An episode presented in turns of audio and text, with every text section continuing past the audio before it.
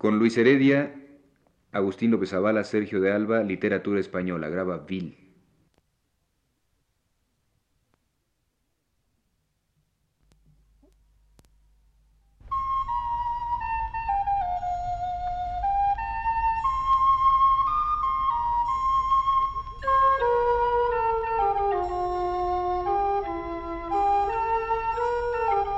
Señoras y señores, muy buenas tardes.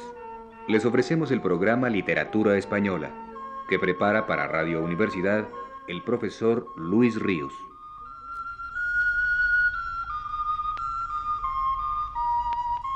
El profesor Ríos nos dice, el encuentro más importante que León Felipe tuvo en Madrid cuando llegó allá a los 16 años a estudiar la carrera de farmacia fue con el teatro, al cual desde la infancia era muy aficionado y al que le llamaba una que él creía intensa vocación de actor. Desde la primera semana de estar en Madrid ya empezó a ir al teatro, y desde entonces no dejó de hacerlo casi ningún domingo por la tarde, único día en que se lo permitían conforme a las instrucciones que había dado su padre. Iba al teatro español, donde por aquella época, último año del siglo XIX y primeros del XX, estaba una compañía con un repertorio principalmente de melodramas y no al teatro de la comedia, donde en cambio se representaban sainetes y piezas cómicas. Así vio muchísimas obras, Los dos pilletes, La muerte civil, Los cuatro mosqueteros, entre ellas. Y ya tenía a los 16 años sensibilidad sobrada y suficiente experiencia de lector para darse cuenta de que aquello eran dramones. Pero su afición al teatro no menguaba. Era de cualquier forma un mundo más intenso y más elevado. Pero un domingo vio en los anuncios que ponían El príncipe de Dinamarca, o tal vez Hamlet, príncipe de Dinamarca.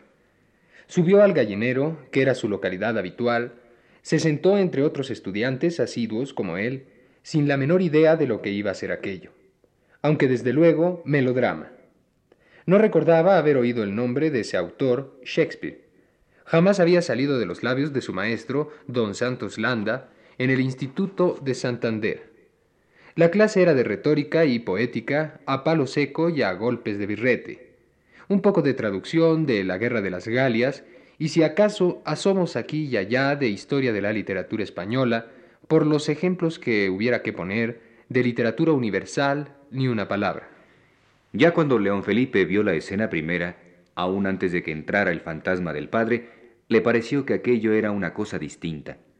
No estaba viendo un melodrama, la conmoción que le produjo aquella representación del español fue definitiva. De entonces arranca, aunque todavía se quedara en estado latente, nada más durante muchos años, su pasión poética, y también arranca desde luego su devoción shakespeariana, cuya huella es una de las más perceptibles y declaradas a lo largo de toda su obra. A la mañana siguiente se fue a una librería a buscar Hamlet y las obras de Shakespeare que hubiera. Encontró varias publicadas por la Biblioteca Universal, colección de libros baratos, en rústica y mal papel, de guardas azules y formato muy chico, más que el de las ediciones de bolsillo que se hicieron después. Leyó las otras tragedias de Shakespeare que pudo comprar, pero no le gustaron. Era Hamlet quien le había agarrado con absoluta posesión, obsesivamente, y durante años lo llevó siempre en el bolsillo en aquella edición popular. Fue su descubrimiento y su fortuna más importantes de lo que recordaba de su vida. Pensaba de continuo en el príncipe de Dinamarca. Releía su tragedia. Lo conocía y reconocía a fondo. Lo vivía por dentro. Se lo aprendió muy pronto de memoria. Lo analizaba de muchas maneras. Lo imaginaba si acaso solo un poco mayor que él, de unos 18 años. Durante muchos años, Hamlet y León Felipe, tocante a la edad, fueron más o menos a la par. Por la lectura del librito de la Biblioteca Universal, se dio cuenta de que lo que había visto en el teatro no era la tragedia tal como estaba escrita. Había sido un arreglo hecho, poco a poco lo iría comprobando, basándose en las traducciones de Macpherson y de Moratín, tal de la de don Ramón de la Cruz, revueltas unas con otras, con algunas enmiendas de añadidura de la propia compañía de cómicos del español. Era la de Macpherson, la traducción editada en aquel librito azul, hecha en verso blanco, la mejor que tenemos todavía en español. Tiempo después hizo León Felipe una por su cuenta. en la que reducía algunas cosas como por ejemplo la relación que el actor hace de la muerte de Écuba. La rompió como rompería también su paráfrasis del Rey Lear, esta última después de haber sido ensayada y a punto de estrenarse en México. Cinco han sido las obras de Shakespeare que ha reescrito en español León Felipe.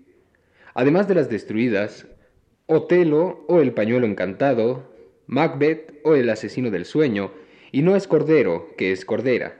Esta representadas varias veces ya en América. En su poesía, la huella shakespeariana es muy honda.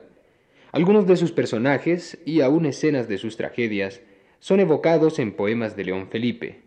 Ciertos recursos estilísticos pueden reconocerse como shakespearianos.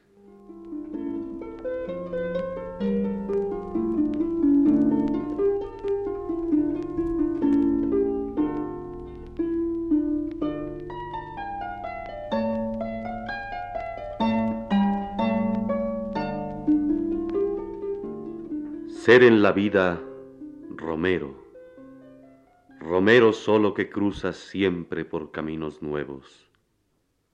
Ser en la vida Romero, sin más oficio, sin otro nombre y sin pueblo. Ser en la vida Romero, Romero, solo Romero. Que no hagan callo las cosas ni en el alma ni en el cuerpo. Pasar por todo una vez, una vez solo y ligero, ligero, siempre ligero. Que no se acostumbre el pie a pisar el mismo suelo, ni el tablado de la farsa, ni la losa de los templos, para que nunca recemos como el sacristán los rezos, ni como el cómico viejo, digamos los versos. La mano ociosa es quien tiene más fino el tacto en los dedos, decía Hamlet a Horacio, viendo cómo cavaba una fosa y cantaba al mismo tiempo un sepulturero. No sabiendo los oficios, los haremos con respeto. Para enterrar a los muertos, como debemos, cualquiera sirve, cualquiera, menos un sepulturero. Un día todos sabemos hacer justicia, tan bien como el rey hebreo la hizo Sancho el escudero y el villano Pedro Crespo. Que no hagan callo las cosas, ni en el alma ni en el cuerpo. Pasar por todo una vez, una vez solo y ligero, ligero, siempre ligero. Sensibles a todo viento y bajo todos los cielos, poetas, Nunca cantemos la vida de un mismo pueblo, ni la flor de un solo huerto, que sean todos los pueblos y todos los huertos nuestros.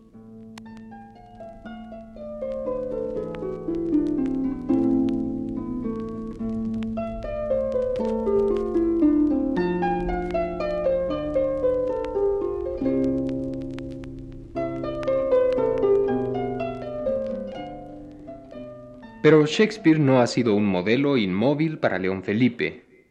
Su relación con él ha sido, sigue siendo, de apasionado movimiento, de amor y de odio, de entrega y de rechazo, de ditirambo y de venganza. Al detenerme ahora a exponer esta relación entre León Felipe y Shakespeare, teniendo la perspectiva de la vida entera del poeta castellano, vengo a exponer todas las relaciones espirituales de León Felipe porque todas han tenido ese mismo sello. Es su relación con los grandes maestros antiguos, de quienes como muy poco se siente deudor, con los poetas y los héroes, con los profetas e incluso con Dios, de una turbulenta inmediatez. No constituye una relación de cultura, sino de vida actuante. No se localiza en el pasado, sino en el presente, porque León Felipe no va al pasado a buscarlos para dialogar con ellos ceñido él por una voluntad racional de desasirse momentáneamente de su propio tiempo, sino que los trae, los arrastra a esta hora que él vive, para pedirle su palabra en este momento y para este momento. Les exige no atrincherarse en lo que ya fue, los obliga a responder al mundo y del mundo de nuestros días. Despropósito de León Felipe. Irracionalismo de León Felipe. Pasión humana desmedida que no reconoce acabamiento de las cosas humanas, fuerza del espíritu que vale más que el tiempo, esperanza en el hombre, en la voz del hombre, en la desesperación del hombre que no acepta que concluyan nunca, sin razón prometeica de León Felipe, tragedia inacabable de León Felipe. Su ¿quién soy yo? El ¿quién soy yo? del hombre no ha caducado, no puede caducar. Sófocles, Dante, Cervantes, Shakespeare tienen que seguir enfrentándose a esa pregunta. No vale decir que tuvieron su tiempo, y en su tiempo lo hicieron. Esa pregunta no tiene tiempo, y es la pregunta del hombre, la que tiene que resolver el hombre. El hombre no tiene tiempo tampoco. No hay tiempo entonces. Aquí estamos todos juntos para repetir, ¿quién soy yo? Hasta que Dios nos lo diga. Que nadie trate de escaparse, ni por las bambalinas el actor, ni por el suicidio los suicidas, ni por la muerte los mortales. Su exclamación en el poema Pie para el niño de Vallecas, de aquí no se va nadie, quiere decir, aquí no muere nadie. Y en León Felipe, Sófocles, Dante, Cervantes, Shakespeare están vivos y comprometidos todavía con el hombre aquí y ahora. Ellos solos, sin embajadas de filólogos que los representen y hablen en su nombre. Lo mismo que lo están Moisés y Job. Y él, León Felipe, está a su lado. ¿Qué importa si siendo tanto o más o menos que ellos? Eso no depende más que de la humildad o de la soberbia, o tal vez del sosiego o de la desesperación con que se amanezca cada mañana. Y hay días para todo. Se trata de no desertar. Y a veces León Felipe nota que Shakespeare quiere desertar. Él también en ocasiones está a punto de desertar, y entonces se flagela, se acusa y se pone en evidencia, en vergüenza pública. Sin embargo, aquella vez me vencieron y me salvaron los ángeles, pero yo no fui un soldado valiente. Y entonces también, sin respeto a nada, ni a edades, ni a prestigios, ni a bibliografías, acusa, anatematiza a Shakespeare, hay una virtud que él, exigiéndosela, le otorga a Shakespeare, muy superior a todos los respetos. Shakespeare está aquí con nosotros y tiene que respondernos porque está vivo.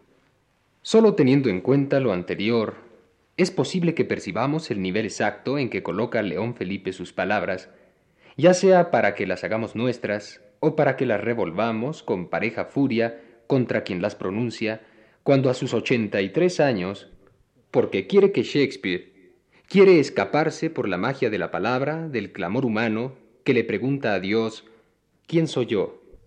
Dice, turbándosele la lengua de tanta pasión como la mueve, furioso a veces contra sí mismo por la vejez que le mengua la memoria, poniendo toda su autenticidad en el tablero y como Don Quijote acometía a los ejércitos de carneros, sin sospechar siquiera que alguien pueda burlarse de él por hablar de esa manera del consagrado, de los consagrados, porque en todo caso, apostillamos nosotros, como Don Quijote está elevando a los animales a la categoría de hombres y de guerreros, León Felipe está dotando de vida real, presente, a los grandes muertos. El otro día he vuelto a releer y a meditar sobre el gran cariño y el gran respeto que yo he tenido por Shakespeare. Y debo rectificar. Creo que Shakespeare es uno de los poetas que hay que llevar al patíbulo, como quería Platón. Es uno de los grandes poetas equivalentes a los sofistas. Él es un sofista, y es el sofista más peligroso de todos, porque contra lo que iba Platón era contra la palabra, la palabra mágica que tiene el poeta para hablar de cualquier cosa, de la gran injusticia, y ponerla bien, hacerla brillante, maravillosa, ante cualquier público, y decir, este tiene la verdad. Shakespeare sigue siendo el poeta contra el cual iba Platón, el poeta sofista, el poeta que tiene la gracia y la magia de la palabra, con la cual tenemos que estar vigilantes, porque él nos hace pasar lo blanco por negro, por maravilloso lo que no es maravilloso. Y me he puesto a pensar que Shakespeare era un miserable, era un canalla, era un tramposo, era sobre todo un criminal un sádico.